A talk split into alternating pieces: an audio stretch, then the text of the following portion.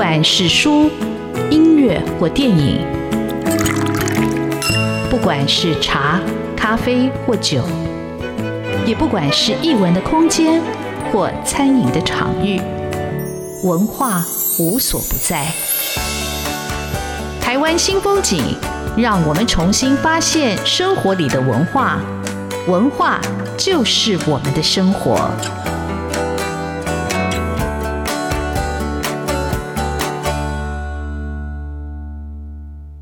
台湾新风景现场邀请到一位我一直很想采访的，即我心目中的一个媒体的一个开路先锋或者所谓的英雄。好，这个就叫李曲中。那曲中他创办了两份杂志，一份叫《大志》，一份叫《周刊编辑》。这连杂志的一个形态、内容、取向跟命名都超乎了我的想象。到底？他在什么样的机缘会在二零一零年创办了大志？这是一个什么样的概念？而在二零一七年，他又创办了周刊编辑，同时编两份杂志。他到底有什么样的一个通天的本领？但是最神奇的是，在他做杂志之前，他其实是从网络起家，很少朋友。会从网络会推来实体的一个媒体的经营，我们就要请曲中这位我心目中的一个开路先锋来谈这段过程。曲中好，志峰好，各位听众大家好。好，曲中今天很高兴来上我节目，因为也唯有这样，我才可以把你身上的功夫好好的学一学。好，觉得我很好奇，就是你在创办两份媒体杂志之前，你先是在。做网络，网络，然后这个是一个什么样的一个因缘？因为你本身也不是学资讯工程的，你怎么来做这个网络呢？呃，我觉得都是因缘际会啦。我人生应该都是这样吧，就看碰到什么事情，然后感觉好像自己可以做，然后就投入下去做。所以其实就像很多大部分的刚出社会的人一样吧，因为我是台南人嘛，然后想当然就想说。退伍之后就上台北来找工作。那其实老实说，我第一份工作应该算是职业的军人呐、我刚才知道，这太神奇了，居然是中尉连长退伍。对，嗯、一方面因为我是念物理系的，其实也没那么清楚知道说自己出来要做什么。那那时候我们当兵，其实当一期大概是两年的时间嘛。那如果签志愿役军官，就变成三年半。其实多一年半，我觉得那个时间对我来讲。差异性没有那么大，其实放在人生的过程里头来说，的确 的确是这样。对啊，然后你也可以把它当做是一个职业来看待，所以那时候就签下去。那后，来在屏东访寮春日山的一个驻外连队当连长，后来就退伍了。嗯，这段是我第一次听到。但电脑奇摩是怎么样的一个过程呢？就是好那么多工作可以选择，哦，嗯、企业啊、金融啊、实体啊，或者印刷或者媒体业，但是你到一个网站，对。然后那时候当然就上台北，然后上台北第一件事，其实我是先选修一个课程，是青辅会的课程，它有一个电脑应用软体课程，大概是两三个月的时间，里面包括很多啦，包括像整个微软的 Office 的作业软体、工作软体，然后另外有一些像 Photoshop、Osoware、FrontPage 之类的网页编辑，还有多媒体制作，还有影像处理的软体。所以，我大部分的一些软体的运用啊，其实都在那个两三个月的时间去学习的。然后学习快结业之前呢，但老师就要求说我们做个作业，所以我就做一个类似 CD title，里面就一个使用界面嘛，然后就用 Photoshop 做那种 button，就按钮浮上来，然后按下去的阴影。因为那时候觉得这很新鲜、很神奇，然后就用王家卫的电影的剧照。里面就介绍一些他的作品，然后想说，哎，要结业了，要开始准备找工作，然后就打开电脑，就打开首页，他就有在真人的讯息。那我想说，哦，在真人，应该我只有直接打电话过去问说，哎，我我我大概有什么样的技能啊？然后有一些作品，那有没有机会面试这样子？然后说，那那你可以下午过来面试吗？那我就下午过去面试。然后他就看一看我的作品，然后问说：“那你什么时候可以上班？”我说：“我其实都可以。”然后说：“那你明天来上班。哦” 就这样，我所以我说误打误撞。其实那时候我都不知道说这家公司它真正是在做什么的。然后进去其实是帮网景中文站去做一些内容的更新，然后大概没多久，大概一个月左右吧，这家公司就推出了奇摩站，那我理所当然就负责奇摩站早期几个服务的其中一个频道。早期的奇摩站的服务其实很很简单，就是只有新奇、摩登、新闻，然后网站目录跟网络搜寻。那我被分配到的是负责奇摩新闻。所以那时候我的工作其实主要就是到各大媒体网站去找我自己感兴趣的新闻，然后建立超连接的标题在奇摩的新闻频道，然后再筛选三大投标放在奇摩站的首页上面。哇！你一下子你从一个炮弹的实弹射击的一个连长 退伍下来，然后你就学了 Photoshop，然后就应征一个网络的工作，然后就进入到期末，然后你还在。二零零九年得到了网络金手指奖，我想说这个也是一种天赋吧。而且你怎么会想到去创办一个乐多新闻创线上杂志呢？嗯，那又有一些渊源啊。应该说，其实整个网络的过程，我们做了很多一些网络应用服务，不管是拍卖啊、开店啊、部落格啊，那最终其实都一直在摸索，说到底什么样的方式可以转成现金收入。那我觉得这段其实其实还蛮有趣的，就是你会看到很多各种不一样的网络应用服务这边冒出来，然后又消退下去。那最终其实做乐多新闻创是因为，呃，因为使用乐多日志的，就是比较多的族群其实是比较在艺文界。那我们想说，嗯，既然乐多日志那么多关心文化创意议题的人。然后，不管是为了说啊，如果我们希望吸引一些广告主的喜欢，那我们的族群可能更直接一些。因为一般部落格是一个开放的平台嘛，那我们就说，哎，我们那我们就弄一个乐多新闻创，而且实际上也有需求，因为以国内媒体的状况来看，其实国外的讯息相对是比较少的，所以就希望说，透过我们将近快一百位的外稿作者，然后每个月固定，他就针对文化创意领域的内容，然后公稿给我们。所以那时候就成立这个。听众朋友，如果在听奇摩 或者听乐多 或者所谓的网志，呃，应该觉得很陌生。现在应该大家陌生了。这不过是十几年前的事情了，二零零对啊，两千年开两千年开始吧，然后到了两千，部落格都已经比较后期了，都比较后期了。那忽然就有一种 恍如换新格式的感觉，但是你在什么时间点？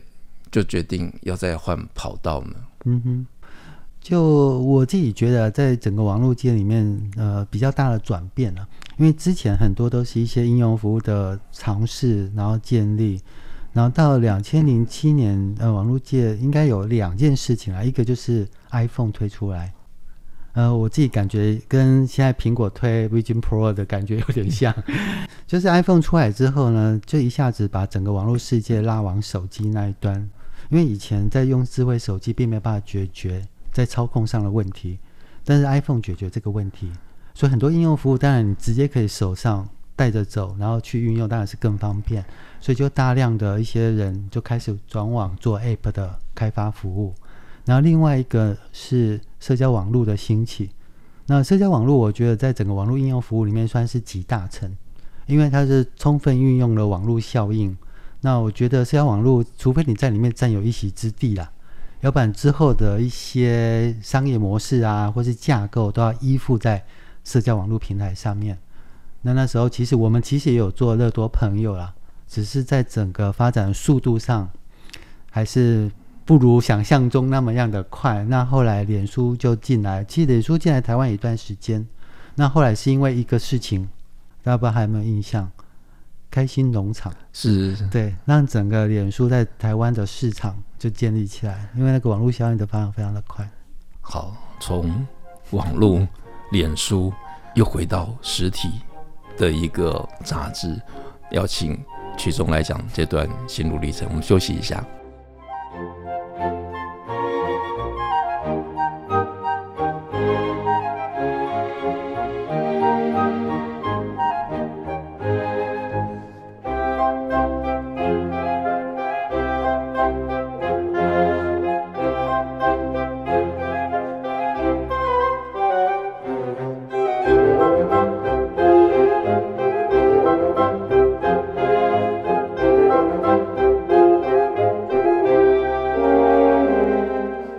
新风景现场邀请到一位我一直很想采访的，即我心目中的一个媒体的一个开路先锋或者所谓的英雄。好，这个就叫李曲中。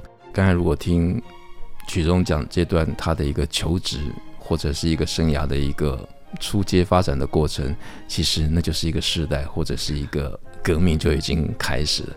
不过我很好奇的是，当他觉得哎，这个 iPhone 把我们的运用又推到另外一个面向或者境界的时候，他却突然回过身来，回到最传统的所谓一个纸媒的时代。那为什么是大志？你怎么样会找到大志？那大志又是一本什么样的杂志呢？嗯哼，呃，这一段其实也就牵扯到刚刚志峰有提到那个乐多新文创，那也是在网络时期我比较唯一做的跟媒体相关的服务啊。那因为乐多新闻创在那一年也得到网络金手指嘛，所以那时候有朋友问我说：“那你有没有考虑把这些内容变成是一个实体杂志的出版？”那那时候是第一次有这样的想法，但是我自己也知道说，其实在整个媒介的发展上面啊，就是实体的纸本的媒介的确是受到数位媒介 很大的挤压。那人们的时间都被切割嘛，所以在整个出版或是杂志的领域，其实现况并不是那么样的理想。但是我自己还是对杂志啊，对出版其实是感兴趣的，对内容感兴趣。那只是说考虑到现实的商务面，其实还是会有一些犹豫。那我觉得人生都是机缘啊，在同一个时期，那我透过另外一本杂志，它也是停刊了。二五三五，二五三五还记得吗？哎，我都好久没看到。二五三五其实是那时候可能啊，比较能够在便利商店的柜台看到的杂志，因为它背后就是便利商店的。对，我都我都忘记我曾经有看过这个杂志，而且那个时候就便利商店有很多那种小本的杂志，嗯、然后有的时候是像行路，有的时候就像是一个比较一个有一个特定对象的杂志。对。然后里面就有一个专栏，他刚好就是在我朋友问我说：“哎，要不要考虑办杂志？”然后他介绍一本杂志，就是《The Big Issue》，但是他是介绍日本的《Big Issue》。那我看了就觉得说：“哦，就是我觉得蛮蛮有趣的。那一个杂志可以用这样的方式，就是发行跟贩售，然后提供工作机会给一些社会上的弱势或是无家者。”那我觉得这个形式我自己感兴趣，因为不管是在做网络或者网络服务，或者在做这个，我都觉得哎，这个好像有趣。然后就是进一步去了解日本的 Big Issue，其实是来自英国的 Big Issue。那英国的 Big Issue 成立时间是一九九一年，我知道 Big Issue 是在二零零九年。你看这个 gap 将近快二十年的时间，其实那个就跟我在做文化创业内容有点像，就。台湾在推文化创意产业这件事情，就是透过政策去推动，大概也是玩了国外大概一二十年的时间。网络的发展可能稍微近一点，但是大概也都玩了五到十年的时间。所以我就觉得说，哎，嗯，英国那时候应该已经有上千家的社会企业，我们后来把这个商业的运作模式把它叫社企嘛，对。那我觉得这是一个蛮重要，不管是对消费者或对企业经营本身来讲，是一个蛮重要一个概念。所以你。在企业经营的所有的过程里面，你可能必须要考虑到社会的或是整个地球负担的潜在的成本。那你怎么样去平衡这一部分？消费者也要有这个意识在。所以你就特别在两千零九年跑到英国去得到授权。授权。但是我还是很好奇，这个英国的 Big Issue 跟日本的或者台湾的，对，有什么样的一个差异吗？嗯、呃，基本上我们叫这样的一个运作方式都叫接报啦。那我们有个国际接报组织叫 INSP。那里面大概有一百多份刊物都是用这样的方式在发行，所以模式、商业架构或是运作的架构其实都是大同小异。那唯一的差异其实是各国，因为是媒体嘛，那大家各自编辑啊，然后关注的面向不一样，所以它的差异是来自内容各自不一样。虽然我们都是叫 Big Issue，但是是刊名相同而已，然后运作模式相同。但是内容都是各自负责，所以会有一个重叠嘛？比如说不同国的 Big Issue，它有有一些是一定会有的，还是完全是没有重叠？嗯、呃，大部分都没有重叠，但是有一个单元大部分都会有，就是我我叫我们台湾叫贩售者群像，就是会有一个单元去介绍贩售人的故事，但是其他的部分大概重叠率就不高。虽然国际接报组织里面有一个新闻平台，就里面的内容你是可以自由取用的，但是呢里面。应该几乎没有中文的内容，所以你还是要去解读，然后再翻译。所以后来我就比较不采用这样的方式，因为你还是要花时间跟成本。那我们就直接找台湾的外稿作者来协助我们这些内容的撰写，这样子。嗯，我会注意到大致是有一天我去敦南成品，那时候还有一家书店叫敦南成品，我一出来就遇到大致的贩售员，然后就穿着背心，然后在。贩售一本一百块的杂志，那我就花了钱买一百块的杂志。但我觉得哇，这个内容跟主题跟我读到的杂志真的是很不一样，它有不一样的一个概念会进到我们的一个视野里头来。我觉得是一个很棒的一个杂志，它也某种。精神或者所谓的社会企业的精神在里头。那在大致已经成立二零一零年到现在已经是三年了。在这阶段上有没有什么样的不同，或者什么样的改变吗？或者什么样的一个危机吗？或者危机，当然最大危机就是疫情了。是 疫情对所有街报来讲都是很大的打击啊。那由于在国外，我们知道其实整个 lockdown 整个封锁，其实国外的封锁其实远比台湾要长。那即使是这样，在台湾，像我们去年大概三四月的时候开始就是三级警戒嘛，那时候贩售人几乎你不可能再上街上去贩卖，所以就会有一些额外的措施啊。像台湾我们就开始推个人订阅，因为以往我们不推个人订阅，对，有零售的，对，都直接跟贩售人购买这件事，对，所以我觉得。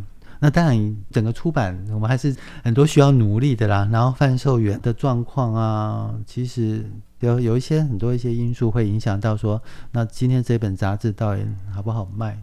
好，呃，刚才曲中有讲，其实台湾跟国外因为疫情的关系不一样，所以台湾还是可以买到大志。但是曲中其实他还是有做了一个活动，就是一个让爱。传下去这样一个活动，还得到了坎城国际的创意啊，那不是我们啊，是吧？是就是英国国外的国外的案例，应该是英国还是哪里的案例？对，是他就是让他一直的在传递。那只有台湾有，就是你做这个活动嘛？日本其他有跟进吗？嗯，其他好像没有。然后那时候我看这个形式，我觉得还蛮有趣，但实际上的收入啊，因为从他们国外做的经验就知道说啊，它其实并没有那么大，但是我觉得至少这样的一个概念，我觉得其实是值得推广。所以后来我们在台湾还是跟台湾的数位精油的业者合作，然后推出这样一个服务出来。好，那我知道这个大致它也得到那个国际街报的一个很重要的奖项，是。但街报你觉得最重要的一个精神是什么？街报哦，嗯、呃，我觉得街报组织它最主要还是它赋予一个工作机会，就是。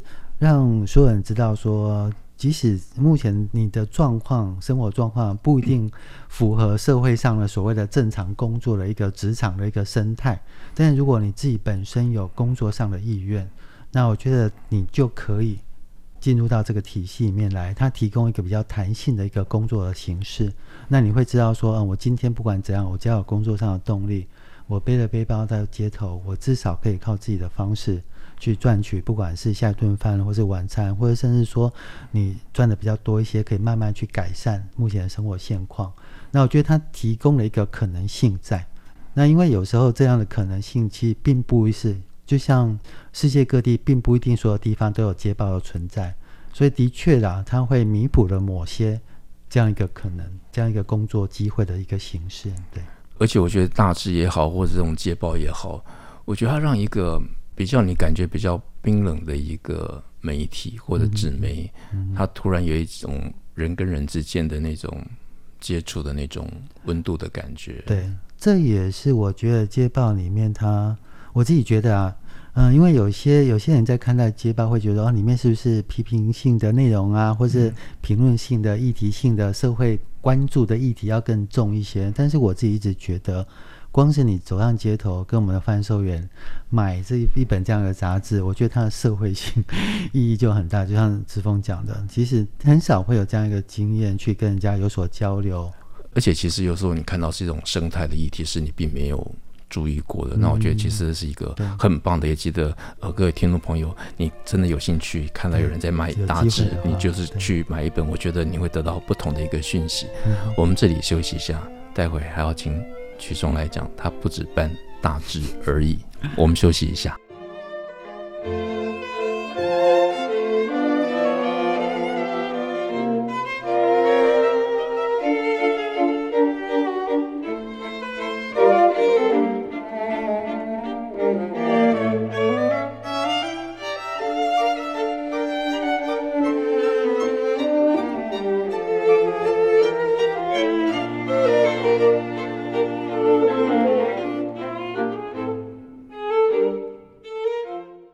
新风景现场邀请到一位我一直很想采访的，即我心目中的一个媒体的一个开路先锋或者所谓的英雄。好，这个就叫李曲中。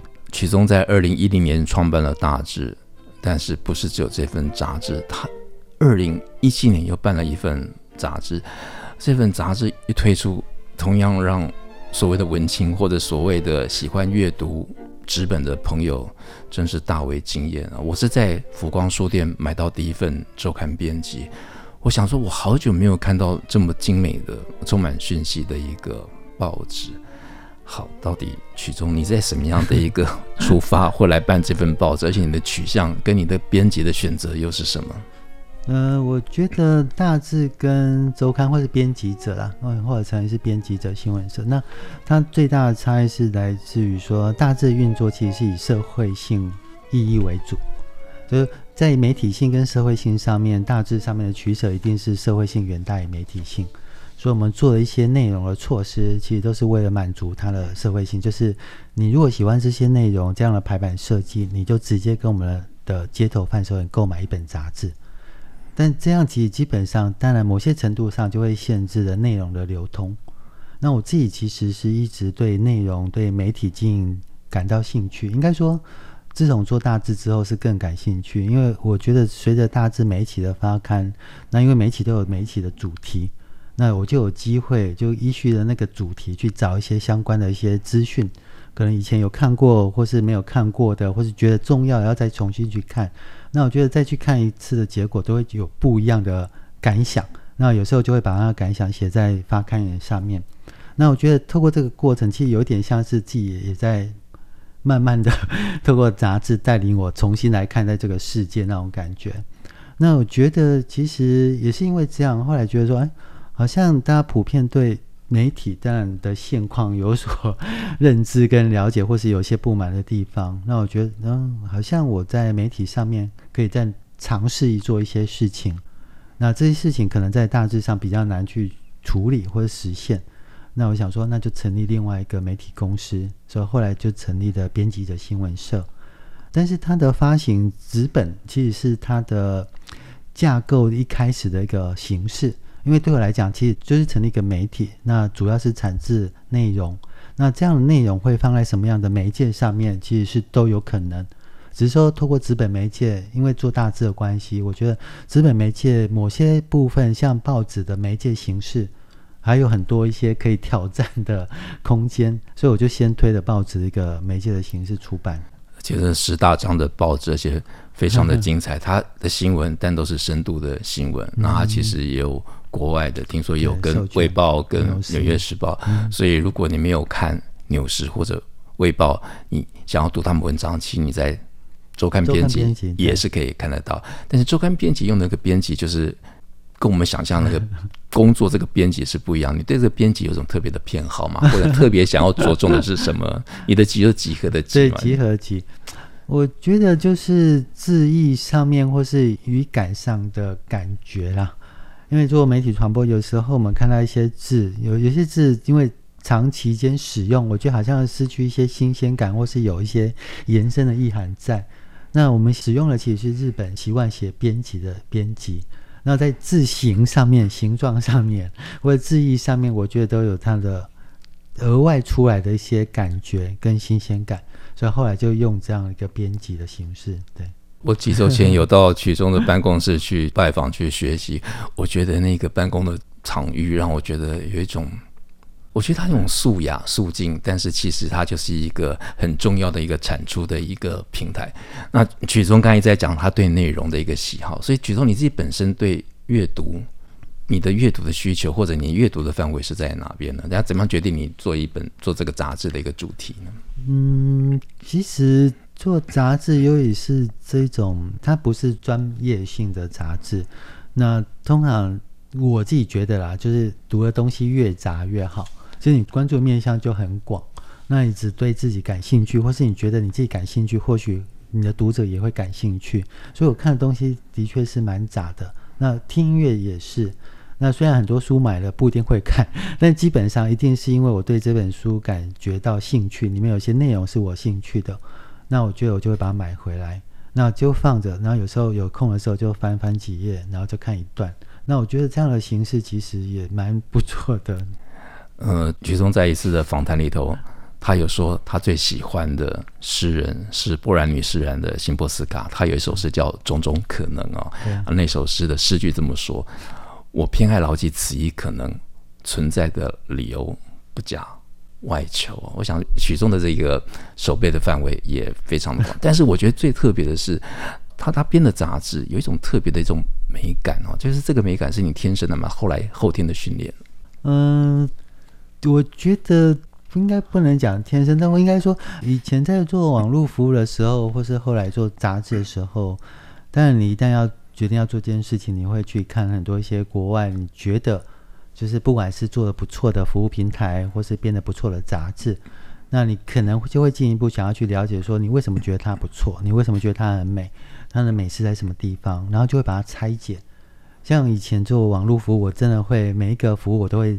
注册进去，然后整个它的步骤啊，服务步骤都会操作过一次，所以其实也是一方面也是养成这样的习惯，然后这样的习惯就沿用到杂志编辑上面。所以一开始在做大志的时候，我第一件事就是我买一本叫《书设计》的书，那里面其实巨细靡遗，就是从一本杂志它怎么样去呃设定它的格式、它的版式。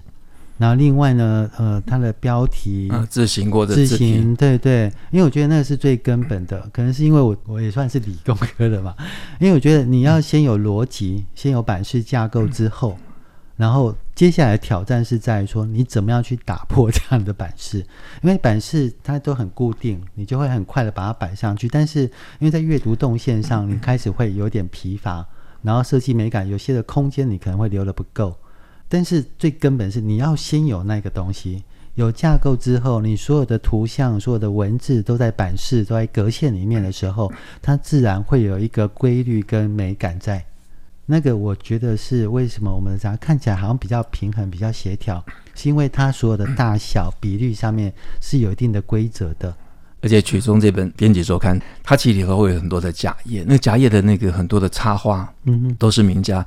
呃，我最注意到他的杂志是，我经常去一家居酒屋叫大铁钉，大铁钉的墙上都会贴着都是周刊的所用的图哦。那今天会特别请曲中来讲大致跟编辑周刊，而是，呃，我觉得当我们觉得这数位时代起来了，传统的纸媒应该阅读会比较稀少，但是有一个人他。密室操作，而且这两本杂志虽然是月刊，但是我觉得它都带给读者不同的体验跟感受，也开启我们的视野。那种视野特别还有一种美学的或者这种社会的关怀。这是为什么今天要特别请曲中来我们节目跟我们做分享。当然，短短的半个小时不能讲全部的故事。那我想听众朋友可以做的就是去买大去买编辑周刊来支持这么好的杂志。好，今天很高兴曲中来上我们的节目，跟我们做这么精彩的分享。谢谢曲中，谢谢志峰。